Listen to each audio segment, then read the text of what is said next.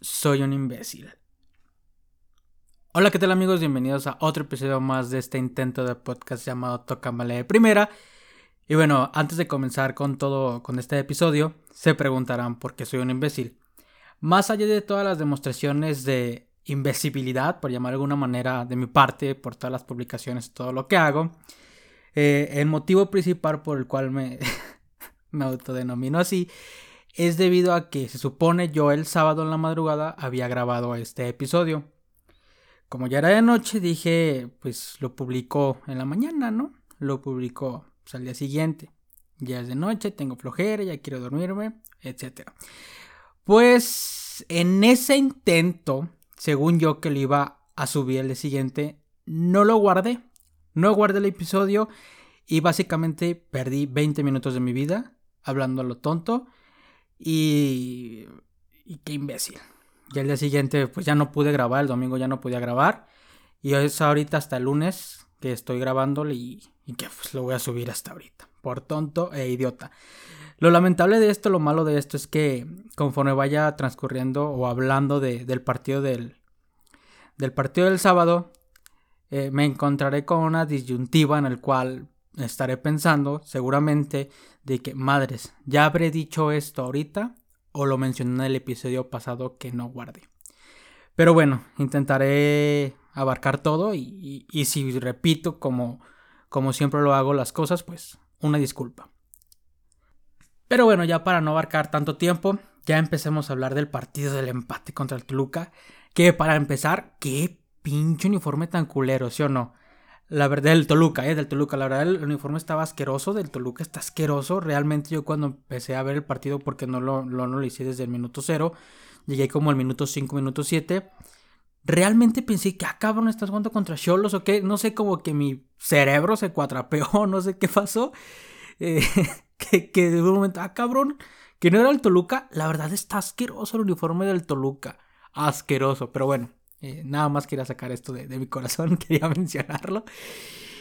Y bueno, un empate que la verdad nos deja completamente decepcionados de nueva cuenta. Sí, quizá las cuentas oficiales de Chivas quieran un poco maquillar el esto de que aún seguimos invictos o algo así. La verdad es lamentable. Es triste el funcionamiento del equipo, no se presenta a un buen fútbol, la verdad se supondría, o al menos yo tendría una idea de que, sabes que al ya tener Bucetich, al haber jugado ya la mitad del torneo pasado y ya conocer a los jugadores, ya conocer a la plantilla, el que básicamente sea una misma plantilla, yo deducía el que ya se tuviera un once inicial. Sin embargo, pues no, eh, no entiendo por qué no se tiene un once inicial ya, ya predefinido. Yo pensaría, como lo menciono, que ya se tendría un once y en el cual se iría intercambiando conforme vaya traspasando el torneo, ¿no? Para mí un error completamente es el que Oribe Peralta no, no haya jugado, ni siquiera, o sea, ya que no haya intentado titular, pues como sea, pero que no haya ni siquiera disputado ni un minuto cuando en la jornada pasada había sido de los mejores jugadores, se me hace las cosas completamente ilógicas, ¿no? Eh, ya lo mencioné en, en, una publicación en Instagram, en Facebook, me parece, en el cual todos me dicen, güey, es que le estás aplaudiendo, es que no mames, que sabe que, a ver, no, aquí no se le está aplaudiendo a nadie, creo que es de mencionar que la verdad ahorita si me preguntas, yo lo pondré titular, no estoy diciendo que sea mejor jugador que todos, ya lo sabemos que en el fútbol se, se, trata de altas y bajas, este... Pero hoy tiene mejor nivel Oribe Peralta. Se dice y no pasa nada. No se está aplaudiendo ni nada. La verdad, creo que en pro del club que todos, que todos queremos que, que consigamos resultados, pues está en mejor nivel él y debe de jugar, punto. Ya le están pagando, pues ya que se aproveche sus minutos en la cancha. Y la verdad, este, para mí debería ser el titular. Para mí debería ser titular y mucho peor el que no haya ni siquiera disputado ni un solo minuto en el partido pasado que, que realmente yo pienso que pudo haber aportado mucho al equipo en el cual, si se fijan, hubo una diagonal, se me vino a la mente esa diagonal de, de Aurel Antuna, no tenemos delantero fijo, no tenemos delantero fijo, se metió allá Huerta que, bueno, ahorita voy con ese tema, eh, que no tenemos el delantero ahí fijo y, al momento de querer eh, buscar a alguien Antuna no encontró a nadie, no encontró a nadie. Ya volviendo ya con un poco como de César Huerta, eh, una, hay gente ya reventándolo. Dices, no mames, no mames, es jornada 2, primer partido. come on, güey, o sea, vamos, qué pedo, ¿cómo que ya lo están reventando al cabrón que para empezar no juega en una posición que jugaba con Mazatlán? Vamos partiendo de ahí. Y segundo, pues apenas está acoplando, o sea, también no chinguen, no chinguen, la verdad. Me parece que en ocasiones son muy, muy, muy extremistas con, con la reventadera de jugadores.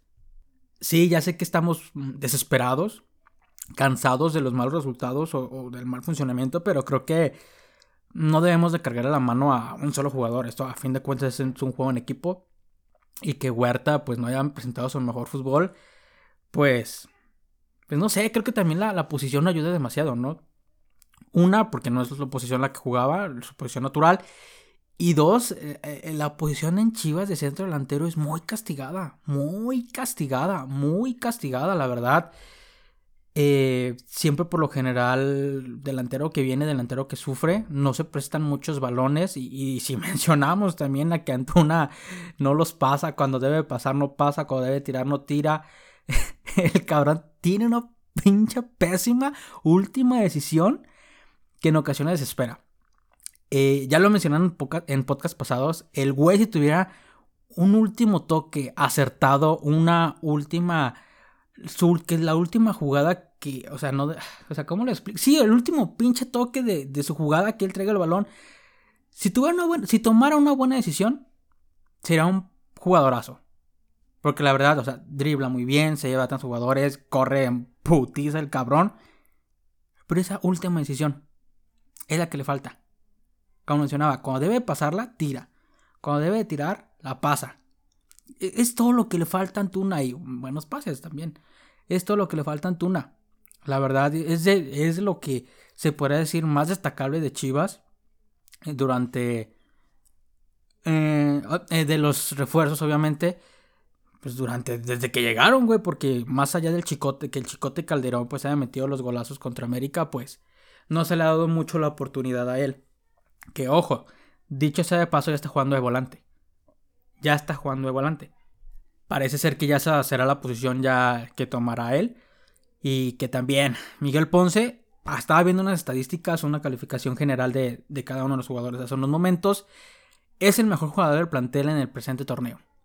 Ahí se las dejo por encima de todos. Es el que mejor puntaje tiene. Así que también Creo que no estoy loco al decir que, lo revientan de más. Creo que no estoy loco.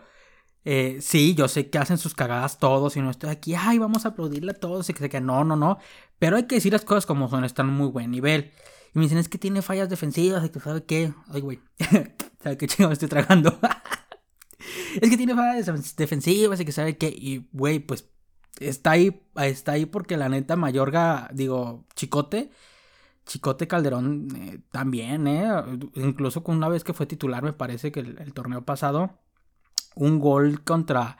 Un gol que nos metieron fue culpa de Chicote porque el güey también se abalanza mucho para el frente. Se abalanza, se mucho para el frente. Y creo que ahí llegó a encontrar un equilibrio Bucetich en la banda izquierda poniendo a Chicote y a Miguel Ponce. No obstante, la verdad, es que la verdad es que Chivamos no jugamos a nada, no jugamos a nada. No hay, ya lo mencionaba hace mucho, no hay partido de Chivas que no bostece. No hay partido de Chivas que, que no, no, no sé, güey. Son aburridos los pinches partidos de Chivas. Son muy aburridos, son muy aburridos, son predecibles, son tendenciosos, son de que, fuck, eh, no sé, güey, la neta, llegan a aburrir en, demasiado. Llegan a aburrir demasiado. Creo que no voy a ser el único que dice esto. Luego, lo veo, veo cómo está la gente en Twitter más que nada. Y son aburridos, son muy aburridos. Y, más allá de, todo lo que estamos viendo, algo quiero dejar en claro desde ahorita la jornada 2, es de que pasa lo que tenga que pasar, juguemos como tengamos que jugar. Y todas las... Uh, las... Fuck, se me fue la pinche palabra. Adversidades, todas las adversidades que podamos llegar a tener, debemos de casarnos con un proyecto ya debemos ya de, de casarnos con un proyecto. Al menos, eh, sí, bueno, hablando de Bucetich, debemos de casarnos con Bucetich al menos este torneo, ¿no? Creo que me estoy adelantando y creo que estoy diciendo quizá un poco extremista, pero ya he leído un poco de que ya fuera Bucetich, bla, bla, bla, bla, bla. Creo que debemos de casarnos con él, en el sentido de al menos un torneo. ¿Por qué? Porque, sí, me estoy yendo bien extremista, pero bueno.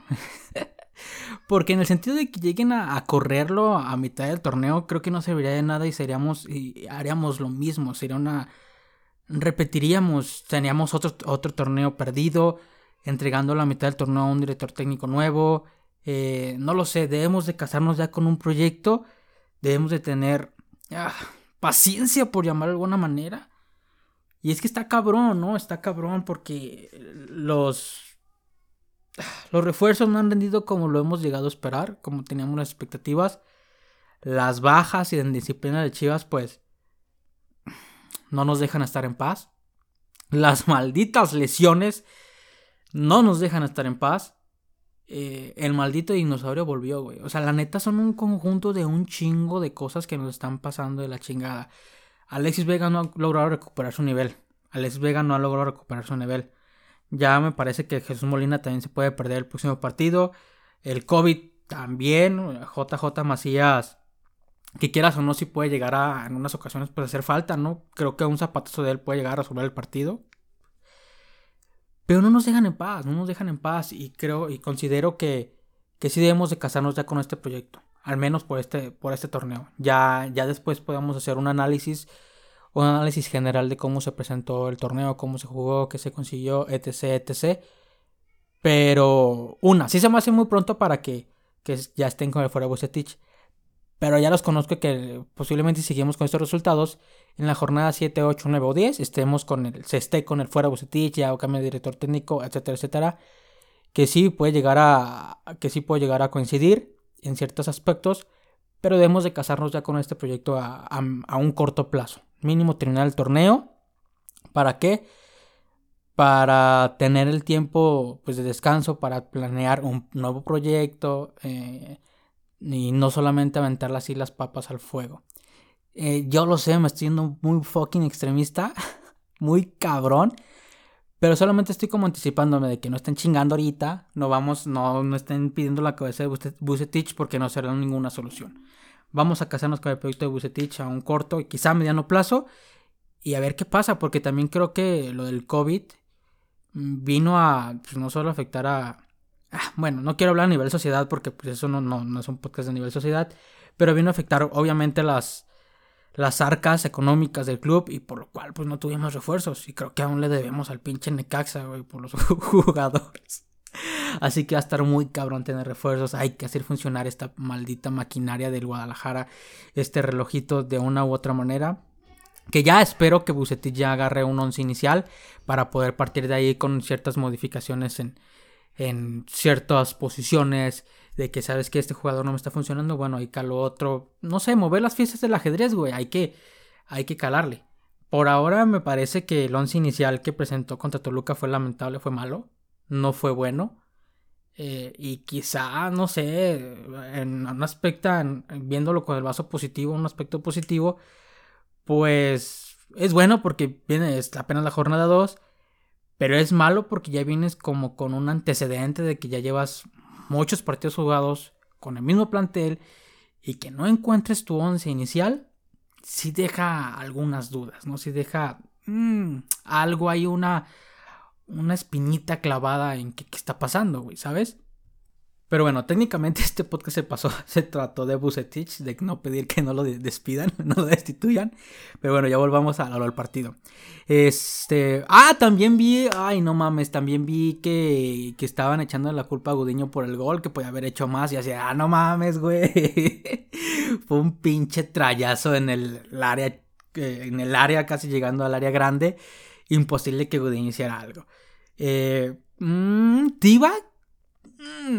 no sé si quizá pudo haberla rechazado a otro lado. Creo que será rigurista de parte criticarlo. Eh, pero quizá pudo haber hecho algo más. No lo sé, hay, ustedes compartan su sentir. Eh, es complicado lo del Tiva. Eh, no me convence del todo, pero.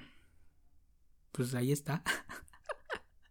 es el gusto de Bucetich, güey. ¿Qué le va a hacer uno? También creo que hay un punto muy, muy chido de destacar. Eh, lo dice Agrizuela. Entró y se notó una mejoría brutal. Una mejoría muy cabrona. No sé si para titular. Ojo, creo que quiero. Quiero. Estoy organizando mis ideas apenas.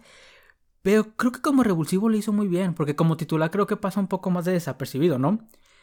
Me parece que hemos encontrado un buen revulsivo ahí con, con Brizuela, porque a falta de fútbol, a falta de buen funcionamiento, sus huevos, sus ganas, su ímpetu, eh, hizo, hizo que destacara en el partido, ¿no? Eh, intentando, driblando, provocando, este, tratando de, hacer algo, ¿no? Estuvo, estuvo muy chido verlo de esa manera, que fuera alguien destacable, alguien destacado, porque ya había, ya había, ya han pasado varias, quizá no jornadas, quizá meses en las cuales había pasado desapercibido, y, verlo así, eh, en la manera en que, que sea alguien destacable en, el encuentro, me da mucha alegría por, por él, y por nosotros obviamente, pero más por él, porque ya creo que se merece, se merece estar en un buen nivel, que, que no lo ha estado, sinceramente no lo ha estado, pero es de los huevos que es jugadores que, nunca te darán un balón por perdido. Y en partidos así, eso te hace destacar muy cabrón, eso te hace destacar muy bien. Y esperemos que, esperemos que por, por su bien y por el de nosotros, pues siga con mostrando, es que no sé si ese nivel, pero que siga destacando, sí, que siga destacando en los partidos, eso me parece más adecuado, las palabras más adecuadas. Pero bueno, tengo que jugar contra San Luis en el Alfonso Lastras el próximo partido. La última vez que anotó Oribe Peralta fue el 31 de enero del 2020, justo contra ese rival, justo en ese estadio. Y veremos. Veremos una si juega y dos si mete gol. Claro.